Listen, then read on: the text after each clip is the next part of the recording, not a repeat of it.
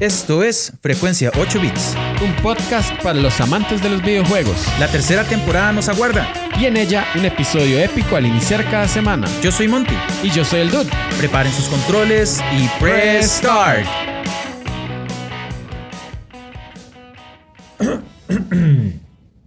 Muy bien. Un microepisodio de Frecuencia 8 Bits. Dado por circunstancias eh, previstas, pero no previstas, no sé ni cómo explicarlo, es algo raro. La verdad que, eh, como ustedes habían escuchado, el Duda había tenido algunos problemas con su aparta, pero más adelante nos va a contar de esto. Y la verdad es que yo, eh, de estoy en la playa, así que lo siento a todos los que están trabajando un lunes a las 10 de la mañana. Eh, un lunes a las 3 de la tarde cuando están tomando el café, o un lunes a las 12 cuando están, no sé, eh, almorzando. Pero, este, Frecuencia 8 Bits, un programa que transmite desde la playa hasta sus hogares. Bueno, en realidad no transmite, pero ustedes entienden. Em, sí, entonces estamos acá. La verdad es que me hubiera, mejor me hubiera traído una capa, unas botas de hule, un paraguas o qué sé yo, porque simplemente no se puede salir. A las 9 de la mañana ya está lloviendo. Pero, eh, di, pegando porte y la vara. Entonces, gente, em, un programa de variedades. Hoy vamos a tener un, un programa un tanto curioso, porque como les dije ahora, el DUN nos va a adelantar alguna información. Em, también tengo un audio por ahí de nuestro amigo David, David, que nos hizo una explicación hace unos días y que por dicha hoy lo puedo utilizar porque estaba buscando el espacio específico para eso. Otro de los aportes es que traigo unas noticias muy variadas y como en Frecuencia 8 Bits, su programa de variedades, no solo hablamos de videojuegos, sino que también aprendemos a tejer eh, gorritos de Link y hacemos rupias con sabor a gelatina o rupias de gelatina. Entonces, este, el programa de variedades está hoy sumamente cargado tanto que creo que le voy a poner así al, episodio, al micro episodio de hoy, un programa de variedades. Así que, eh, bueno, de mi parte, la hablada de papaya es, estoy en la playa, no se puede salir, está sumamente lluvioso. Pero esto se debe a que estamos haciendo ahí unos cambios interesantes. Más adelante tal vez les adelantaré información. Creo que em, sí, no puedo decir mucho al respecto, pero este, tal vez algunos conocen em, sí, la información secreta que no puedo revelar. Nada más voy a crear expectativa. Por otro lado, eh, Empecé a ver Attack on Titan. Yo sé que ya algunos lo escucharon en el episodio anterior, pero no pude profundizar. Porque Ariel me dijo, madre, tiene que ver. Ariel, cuando se va de mi casa el otro día que grabamos, me dice, madre, tiene que ver Attack on Titan. Y de hecho, un compa también me dijo, madre, o una de dos. Es que, pucha, qué, qué que es el mundo. Me dijeron, tiene que ver. Eh, ¿Cómo se llama? Full Metal Alchemist. Especialmente Brotherhood, ¿verdad? Entonces yo digo, ok tiene que ver este, Attack on Titan, ¿ok? Tiene que ver eh, Kimetsu no Yaiba. Y yo jugué, pucha, pero ¿dónde va a sacar tanto tiempo? Em, la cosa es que me dejé llevar porque Attack on Titan, según entiendo, termina el otro año. Y es sumamente chiva cuando se tiene la oportunidad de ir al día. Porque ya son, es una sensación que muy pocas veces se da. Cuando usted, por ejemplo, en Netflix le hacen release a una serie, usted ve todos los episodios de una sentada. Pero yo estoy seguro, cuando yo era niño, que Goku Super Saiyajin se convertía de viernes a lunes. ¿Qué quiere decir eso? Que en la pelea contra Freezer, Goku está haciendo la transformación viernes. Y yo recuerdo, o al menos esta es mi idea, que a mí me tocó esperar todo un pinches fin de semana para que Goku el lunes fuera Super Saiyajin. Entonces imagínense un niño de 12 años esperando a ver a Goku transformado tres días después. O sea, era, la, espera era impresionante, ¿verdad? La expectativa gigantesca, por supuesto. Después me, tocó ver otra serie en transmisión, digamos, como a tiempo, que era The Office.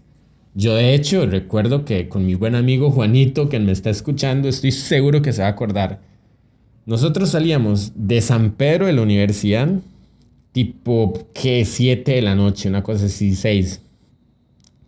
Y corríamos a más no poder hasta mi casa para llegar a encender, poner el tele en NBC y agarrar la transmisión. Eran media hora, pero esos episodios iban rapidísimo.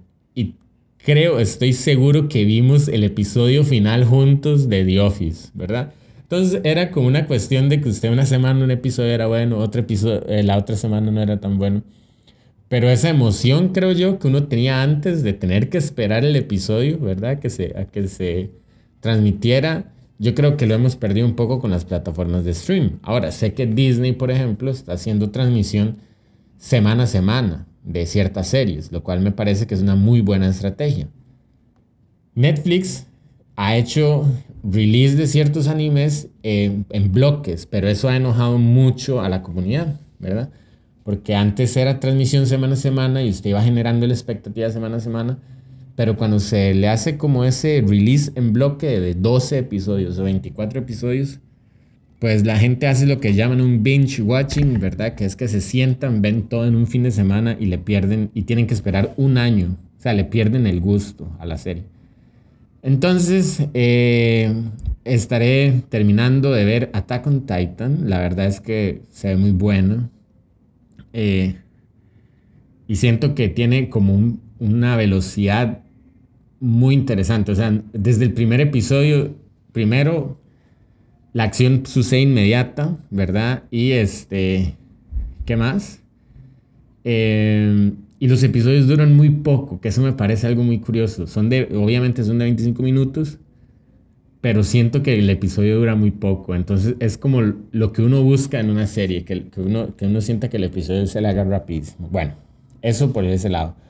Por el otro lado, eh, mi hermano Isaac tuvo la oportunidad de venir la semana pasada, como les había contado, o hace dos semanas, no, la semana pasada, de Estados, y yo le pedí que me trajera Link's Awakening, porque es un juegazo. Yo lo había jugado en Game Boy, bueno, en emulador de Game Boy, por supuesto, Team Dude. Em, y la versión de Switch es impresionante, es un juego tan bonito, es un juego, o sea, que, no sé, simplemente creo que le agregaron algunas cosas, por ejemplo, el editor de mapas que tiene Dampe, ¿verdad? El, el panteonero y me parece que le, no estoy 100% seguro de esto, pero que le agregaron también que uno tiene que hacer como una cacería de muñecos, ¿verdad? Em, pero, o sea, simplemente es un juego bonito, el mapa se ve súper...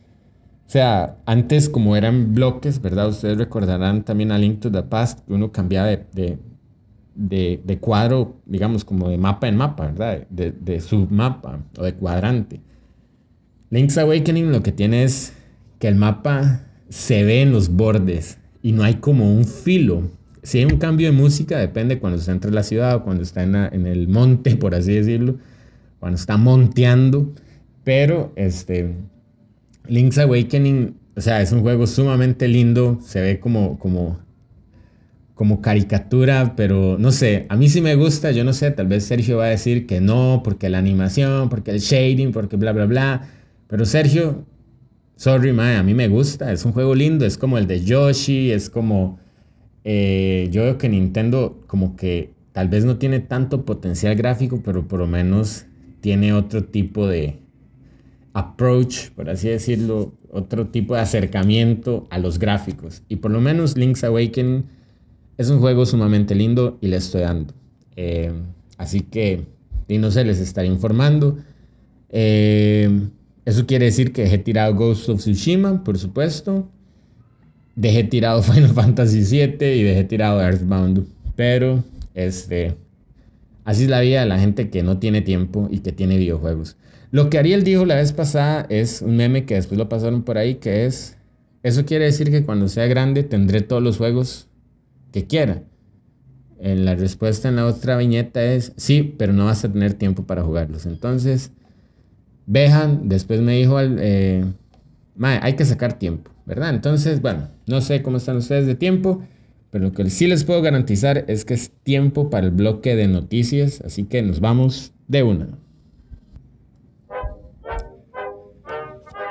Y en el bloque de noticias, bueno, tengo noticias hasta para tirar. Precisamente porque es un microepisodio y no sabía, no sabía qué iba a pasar. Pero, este, vamos a ver, voy a empezar. Y son noticias muy variadas. Eh, la primera es que hay un estudio que revela que Skyrim es el mejor juego para inducir mindfulness. Para los que no saben qué es el mindfulness, es como una terapia o como una línea de pensamiento, qué sé yo, que lo que trata es de mejorar la, salud mental de las personas, estando como más consciente de su entorno. Y resulta que el estudio fue conducido eh, con, eh, bueno, exactamente no sé cómo, creo que fue como con, eh, ¿cuál es lo que dice aquí? Como, ay, resonancia magnética o qué sé yo, y además por cuestionarios y todo eso y 79% de los jugadores ven en Skyrim una forma de relajarse y de soltar estrés.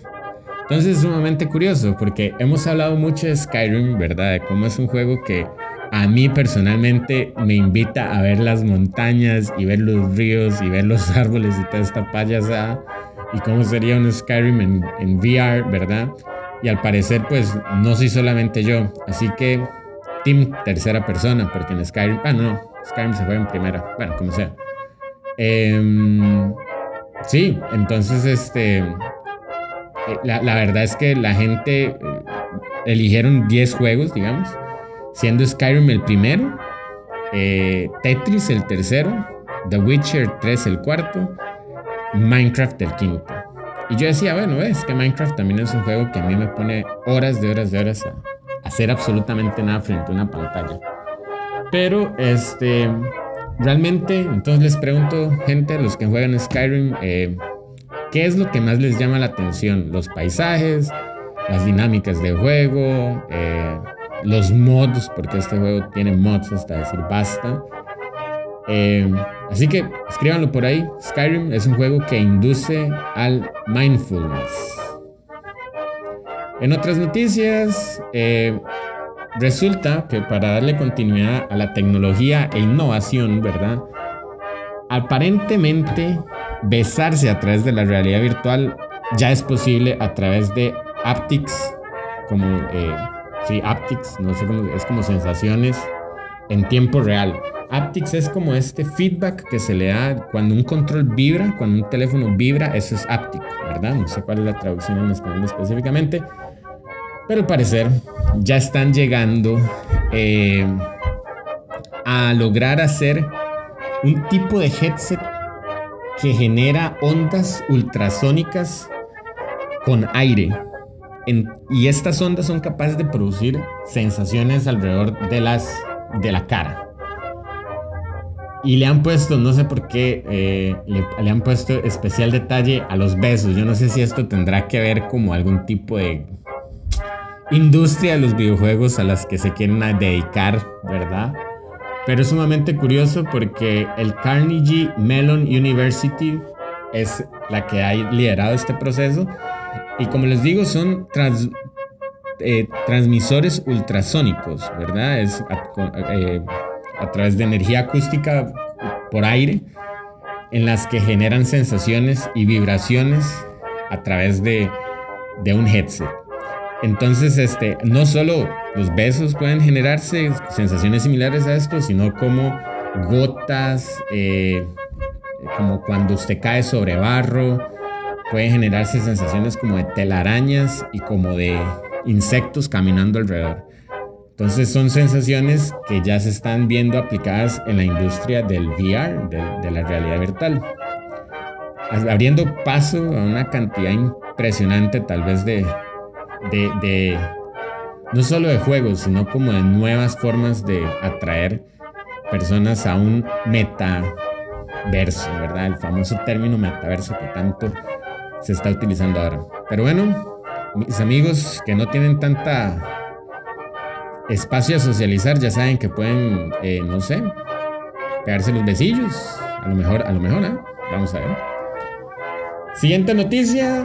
Eh, una noticia, Team Dude 100%. Eh, Skyline es un emulador de Nintendo Switch para teléfonos Android. Así que estaremos viendo, eh, perdón, estaremos viendo em, juegos en Switch emulados en un, juegos de Switch emulados en un Android, sumamente curioso, al parecer hay como una lista muy pequeña de juegos, entre ellos Celeste, Animal Crossing, Mario Odyssey, pero eh, vamos a ver qué pasa. Al parecer este, está todavía en desarrollo. Se puede bajar el APK, el paquete de la aplicación en, la, página de ellos. Y este, pues obviamente no les, como, como de manera oficial, no les motiva a que usen emuladores, porque obviamente hay un cierto grado de ilegalidad. Pero, eh, Team nada más voy a decir eso. Por otro lado, el control de Xbox tendrá una función que muchos jugadores agradecerán, que es básicamente en Windows 11 una barra de control. Imagino que cuando usted presiona el botón de Xbox le saldrá una barra de control. Es curioso que lo anuncien porque ya la verdad las computadoras, si usted presiona ventanita G, digamos, con tecla de Windows C, le sale Windows Game Bar que le tira una serie de... Eh, una serie de comandos específicos para el control. De, manera gaming, pero bueno, lo están anunciando de una manera muy pomposa, así que a los que tienen control de Xbox para PC van a poder accesar a su Xbox, Xbox Game Pass, Steam, EA Play y todas estas aplicaciones a través del programa de Windows Insider. Tal vez si alguno lo tiene o lo quiere intentar, pues ahí después nos comenta, porque se oye interesante, digamos. Nos quedan todavía un par de noticias más. Eh, dice que Microsoft nuevamente trabaja con Samsung para llevar Xbox Cloud Gaming a sus televisores. Esto es propiamente una alianza con Samsung. De hecho, ya existía un televisor Samsung con capacidad de Steam Play o Steam, eh, Steam Link, que es esta aplicación de Steam que le permite a usted jugar con la computadora a través de la red local, ¿verdad? Hacer stream del videojuego de su computadora a la televisión, a la televisión, perdón. Así que Microsoft también se está apuntando, eh, va a tratar de llevar el Game Pass, solo que con Cloud Gaming. Esto quiere decir usted no va a necesitar de una computadora local, sino que va a poder hacer stream directamente con su televisor a los servidores de Microsoft para que le vuelvan a usted eh, la capacidad de jugar. Eh, al parecer esto vendrá dentro de los próximos 12 meses con televisores Samsung. Eh, Fortnite es el primer juego gratuito para Xbox Cloud Gaming y esperaremos más detalles como controles, como velocidad de transmisión. Dice que es una aplicación nativa, así que vamos a ver qué tal resultan estos televisores. En algún momento yo les mencioné que, que tengo el interés, el interés de hacer una, un buying guide, como una lista, una guía de compras para los mejores televisores. Y según entiendo, lo último que había visto, Samsung, no, LG es el, el que tiene la tecnología propietaria de los OLED, ¿verdad? Pero Samsung también maneja televisores QLED. Entonces sería interesante ver un televisor con muy buena resolución, con buen sonido, que sea capaz de tener cloud gaming. Si escuchan a un chiquito llorando, creo que es que no se puede meter en la piscina porque está lloviendo. Pero bueno. Y el último anuncio, ahora sí, este es el último. Em, resulta que GTA 6 ya fue anunciado oficialmente por Rockstar Games en Twitter. Y el anuncio del el tweet de este anuncio, este ha sido uno de los anuncios, es, perdón, el anuncio con más likes en la red social de videojuegos. Y, me, llama la atención, yo no sabía que había como un ranking de tweets, ¿verdad? De, qué tan famosos, de qué tan eh, famosos o populares son.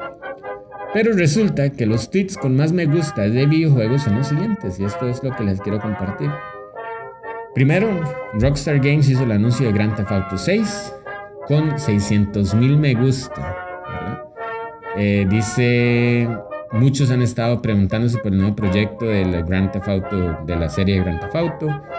Eh, así que estamos, encontramos, bueno, tenemos el placer de comunicarles y confirmarles el desarrollo activo de la siguiente entrega.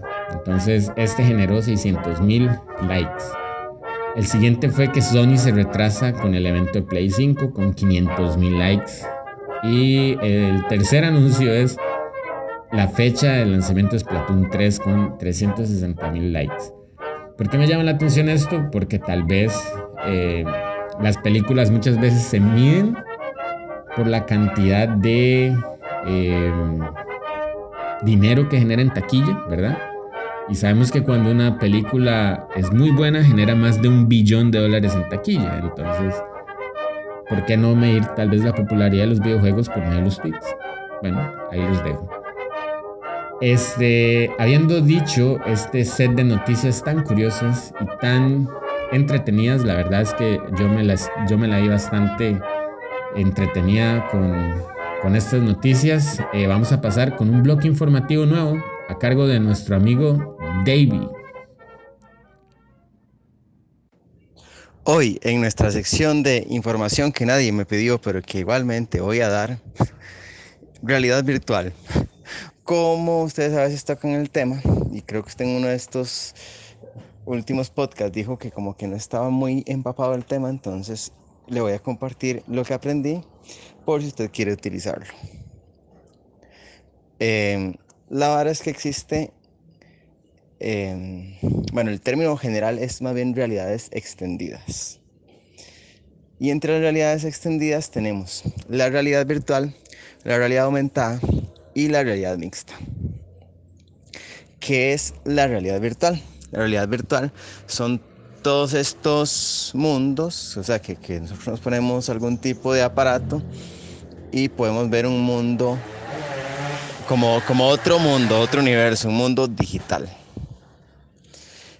La cosa es que en, esas realidades virtuales existen las que, eh, pucha, ahí se me olvidó el, término, hay unas como que, son para estar nosotros en el lugar, o sea, la idea es que no nos movamos eh, mucho, obviamente porque si no chocamos con espacios eh, con objetos del espacio físico y están otras que sí requieren que nos movamos más, pero esas no sean, digamos que esas todavía requieren mucho desarrollo porque siempre está el problema del espacio, que no todo el mundo tiene un espacio lo suficientemente amplio como para moverse.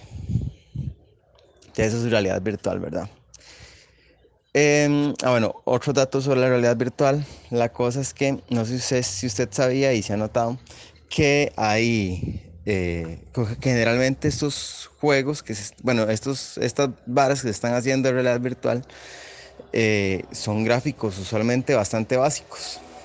Y eso es porque em, ellos, los desarrolladores le están dando prioridad a las em, a los frames o sea, la cantidad de frames por segundo y a la latencia. ¿Por qué?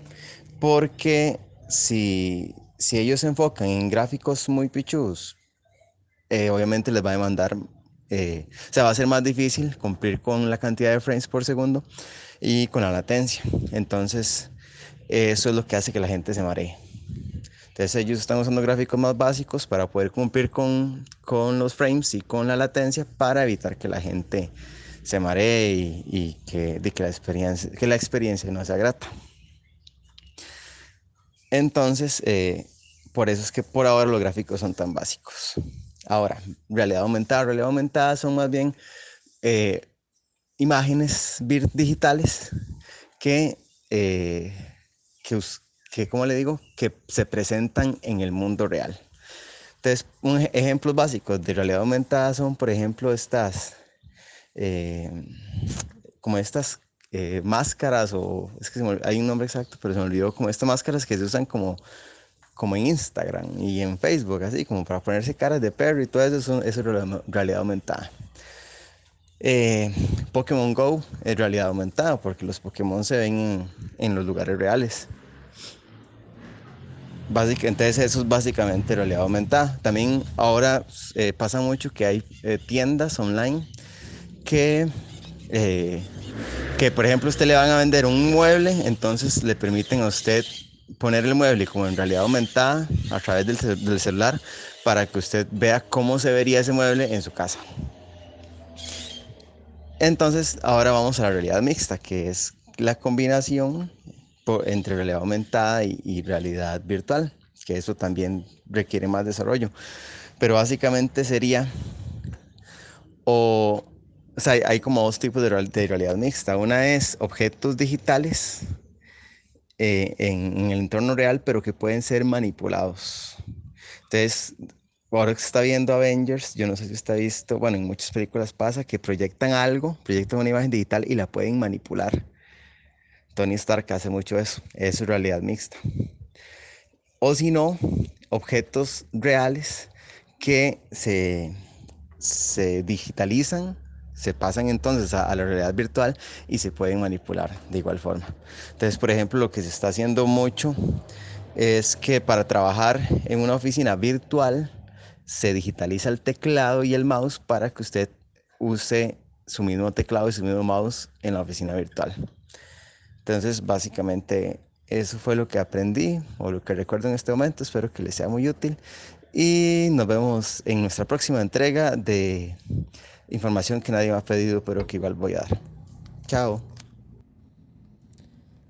Ok, y esa fue la sección de información que nadie pidió, pero que igual la compartió. Así que se me ocurre que esto puede ser una dinámica interesante, ¿verdad? David en realidad trabaja ahora en un lugar con acceso a medios, ¿verdad? Y, lleva una capacitación, como nos contó, de, de realidades virtuales mixtas. Bueno, ya él nos comentó un poco, ¿verdad? Entonces, si alguno tiene el interés de mandar su audio innecesario para este programa de variedades, por supuesto que más, más que bienvenido a hacerlo. Ahí tal vez Ariel nos puede contar cómo le fue en el Comic Con, que vimos que tuvo una participación importante como músico, eh, o no sé, tal vez alguien que esté interesado en algún tema, o tal vez alguno que esté involucrado en el desarrollo de algo en particular relacionado con el mundo de las variedades de los videojuegos, pues lo puede compartir y será con muchísimo gusto puesto en este podcast. Ahora, como estoy seguro que ya 20 minutos de estar escuchando al dude es sumamente cansado y repetitivo, les voy a poner al otro dude, al Monty Dude, que nos trae una versión del microepisodio. Así que, dude, Monty, el micrófono, el audio, el mensaje WhatsApp es todo suyo. Sean bienvenidos a un nuevo microepisodio de Frecuencia 8 Bits. Em, en esta ocasión, bueno, ya les puedo decir así, entre tantas cosas, que em, el, el, microepisodio se debe a las dificultades que, presentó, digamos, la carga de trabajo y además de esto, digamos, las dificultades que yo tuve para eh, pasarme de, casa. En realidad eh, fue un poco complicado porque como se trató de una emergencia más que de algo planificado. Eh, en realidad nunca tuve como el tiempo para decir como, ah, ok, voy a sacar dos días de vacaciones, voy a sacar tres días de vacaciones o qué sé yo, voy a sacar el eh, de vacaciones el día después de que me paso para descansar o no, man. fue un asunto como de que terminaba de trabajar y justamente después de eso tenía que comenzar a, ver qué empacaba.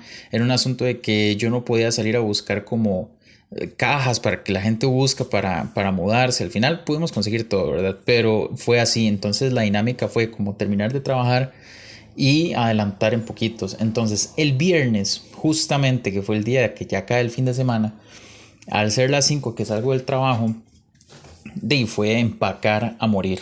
Así. Entonces fue de empacar, este, salir a buscar cajas, salir a buscar cosas, este, vueltas por todos lados. Em, y de, básicamente fue como de las 5 de la tarde de ese día. Nos acostamos como a las 12, nos levantamos a las 6 del sábado a seguir.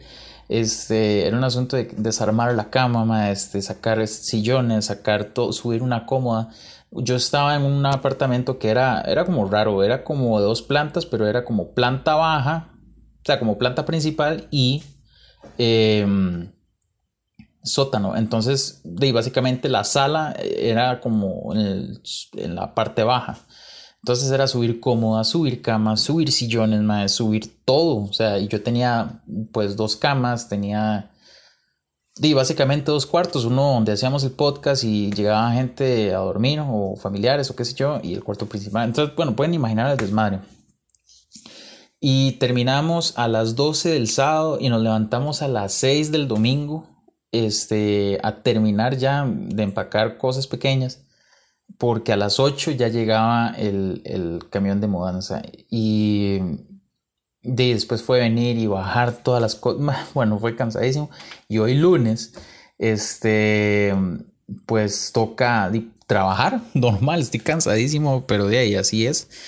Em, y pues también les traemos el microepisodio. Ha sido un poco complicado, ¿verdad? Porque, eh, bueno, tanto el dude como yo estamos de, con, con de temas, ¿verdad? Este, pero de ahí siempre queremos traerles el microepisodio. Hoy, pues particularmente queremos hablar de lo que llaman el día de Goku. Este, básicamente hay una cantidad, pero exagerada de videojuegos, pero es una cosa exagerada de videojuegos de Dragon Ball que en realidad nunca, casi nunca se rompe como eh, algo, digamos, nunca se rompe como la dinámica de lo que es Dragon Ball, ¿verdad? Y no me refiero como al asunto de las peleas y eso, porque efectivamente eso es Dragon Ball. Este, pero son diferentes juegos que relatan una y otra vez eh, las historias contadas en, en, el anime.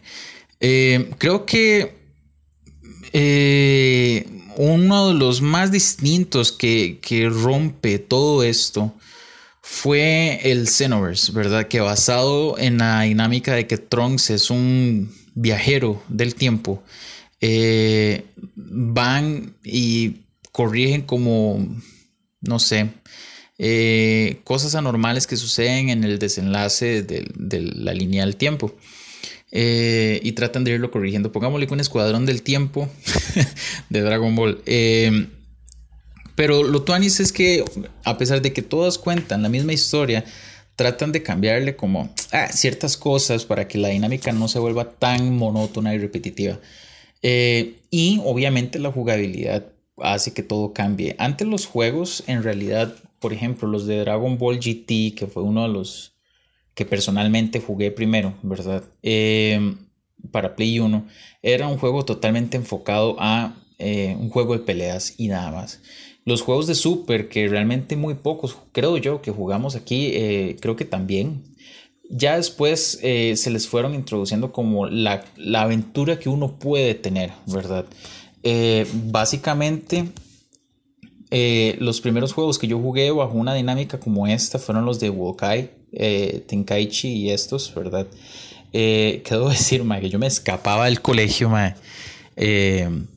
a jugar. Básicamente yo iba con Jordan Dudberman y, y otros compañeros y hacíamos una banca para, para pagar horas de horas y el, un día fuimos y lo terminamos todo. O sea, pagamos una estupidez, una cantidad idiotísima de horas. Pero este, de ahí se logró y ya después eh, te íbamos a jugar y cada vez nos hacíamos mejores y, más tuanes y nos, nos, volvíamos más buenos.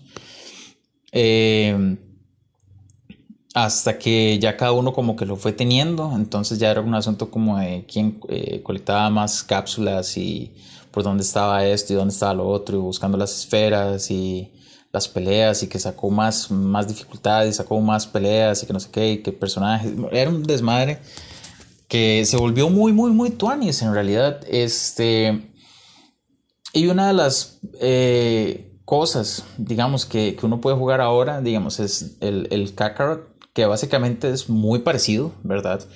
Pero de, trae sus cosas diferentes, ¿verdad? Eh, y el Sea Fighters este, es un juego totalmente enfocado en peleas. Que para mi, mi concepto básicamente es como un juego tipo estos Marvel vs. Capcom que las pantallas más allá de ser a lo, a lo, a lo ancho son mucho a lo alto, ¿verdad? Que entonces los personajes pueden saltar mucho, es una dinámica de 3 contra 3, este, se pueden hacer cambios de jugadores, se pueden hacer combos en, grupo. Eh, y lo tuanis de este juego en particular es que se va viendo actualizado en relación eh, al anime y cómo va eh, pues avanzando tanto el manga, el anime y demás porque se le han ido añadiendo peleadores y pues que en un principio no, no se pensaba tener. Entonces, por ejemplo, eh, cuando salió el, el, Dragon Ball Super y los personajes que se vieron involucrados ahí, pues ya salían. Y conforme fue avanzando como la, la, la nueva parte del manga con esto de Moro con esto de mm, eh, Granola y estos personajes se van viendo actualizados este tipo de juegos y se le van añadiendo nuevos personajes, lo cual, pues la dinámica no va a cambiar, es un juego de peleas, ¿verdad? Pero es un juego que, que se mantiene activo y va en relación al anime y eso es mega, mega genial. Es un juego muy tuanis, es un juego rápido de jugar.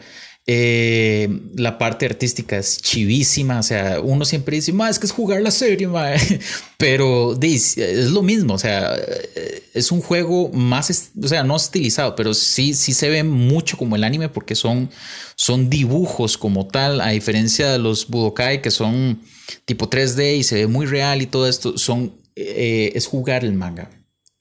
Y tratan de, de ponerle como mucho arte y mucho dinamismo a, las pantallas al fondo, donde usted ve que Namek se está destruyendo, donde usted ve que la Tierra tiene mucho movimiento, entonces es muy, muy, muy tuanis.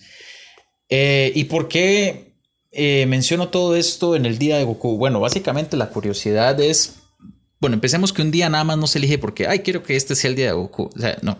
Primero, eh, hay que decir que los, que los fans ya lo venían como eh, celebrando a manera eh, underground, no sé cómo decirlo, eh, a, manera de comunidad, ¿verdad? En las redes sociales en este día. Pero después, este, una revista en Japón creo que fue que lo oficializó. si mal bueno, no me acuerdo el nombre de la revista. Vamos a ver, vamos, a buscarle un toquecito. Mm, dice que se llama la Japan Anniversary eh, Association. Association, me trabé todo. Bueno, pero parece que esta revista fue la que eh, oficializó esto. Eh, y la dinámica se basa en que, bueno, los japoneses leen sus, ¿cómo decirlo? Leen los días y meses de calendario eh, al revés del español, por ponerlo así, ¿verdad? Lo hacen como también a una manera como lo hacen en Estados Unidos, en la que primero leen el mes y posteriormente su día. Entonces, según lo que entiendo, es que eh, leerlo eh, como como 5-9 eh, en los kanji. Bueno, es un poco más complejo que todo esto, ¿verdad? Pero este, básicamente los días por separado se podría leer de una manera muy similar a Goku, ¿verdad?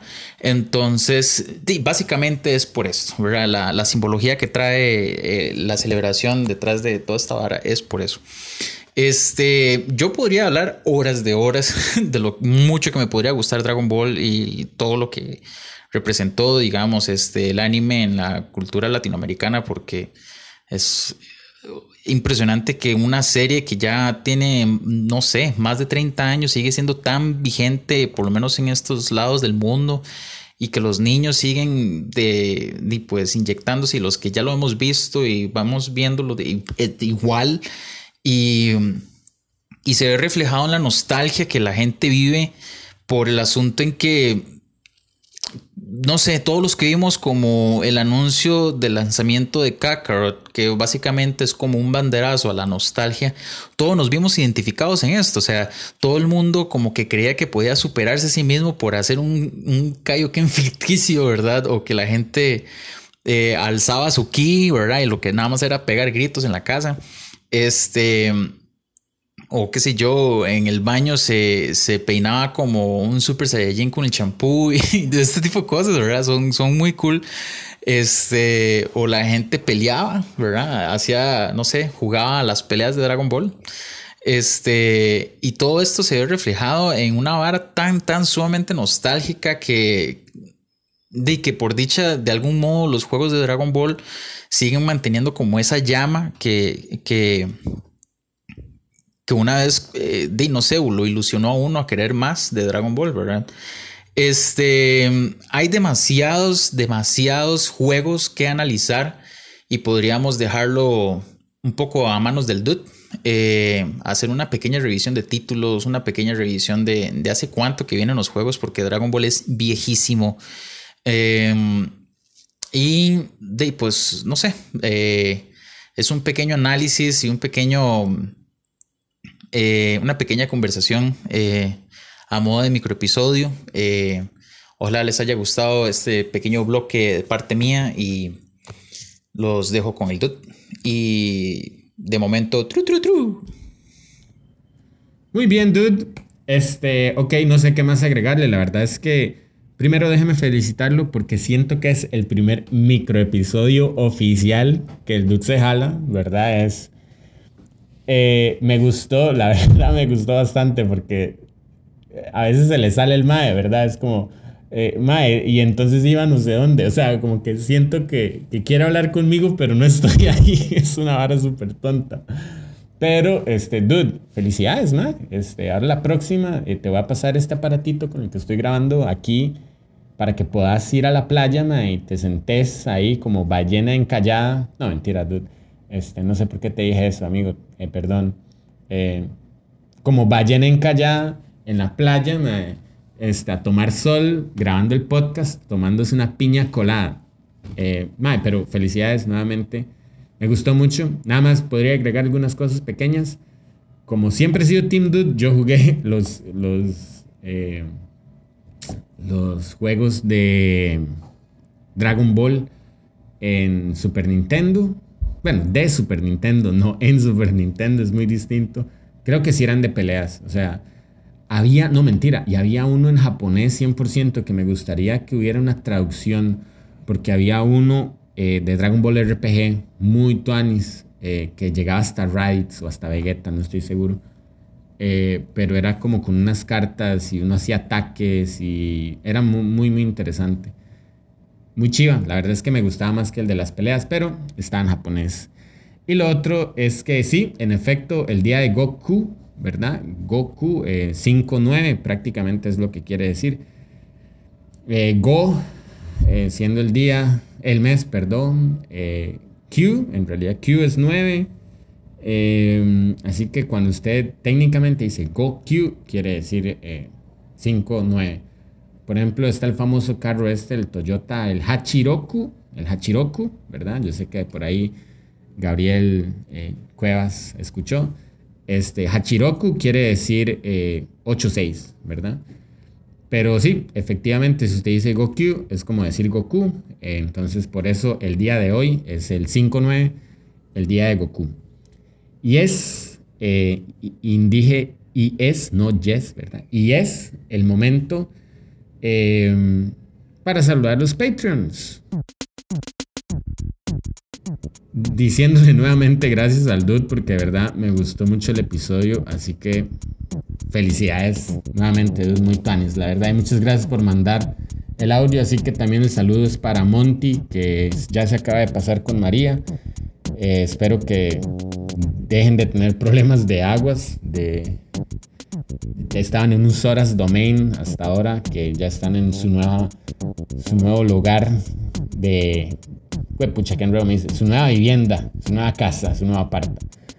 Pero saludamos al Bigger Older Master Dutter, a Caleb Dude, al Dord, ¿por qué siempre me pego en esta parte? ¿Qué demonios? Jordan Dude Broman, a Gabo Seckers, a Mr. Cronox y a Mana, que son nuestros, nuestros Patreons. Tres tristes, tristes, trigo, trigal. trigal. Nuestras redes sociales, correo frecuencia 8 bits. Frecuencia 8 bits 8 con número en Facebook. Twitter, Instagram y Twitch, arroba F8 bits. Discord y WhatsApp, ya saben que tienen que preguntarnos, mandar un mensaje directo para que les podamos mandar los enlaces. Nos pueden escuchar en Podbean, Spotify, Apple Podcast, Google Podcast, Pandora y Amazon Music. Por lo demás, agradezco muchísimo nuevamente al Dude que nos mandó ahí un, este, el audio, el microepisodio de Goku prácticamente. Y a David, que también nos colaboró con eh, una información muy valiosa que nadie le pidió, pero que de igual manera en frecuencia 8 bits, el programa Variedades, se lo hacemos llegar hasta su casa. Bien, y ya para ir terminando, un microepisodio que, un que es más largo que el primer episodio de Frecuencia 8 bits, ya llevamos 45 minutos. Em, ¿Qué les pareció? No sé si, si hay algún comentario, si lo pueden eh, compartir por ahí. Decir, dude, man, usted habla demasiada papaya, sabe que no me interesa volver a escucharlo. El podcast apesta, pues espero que no apeste. O tal vez, mae, dude, me encanta, usted debería estar en radio, mae, yo no sé qué está haciendo eh, Gigi Choché en México grabando podcast, ustedes deberían de estar ahí. Bueno, también los comentarios son válidos. Así que nos vamos agradeciéndoles este rato de lunes, un poco tarde, frecuencia 8 bits. Nos vemos la próxima semana. Tru, tru, tru.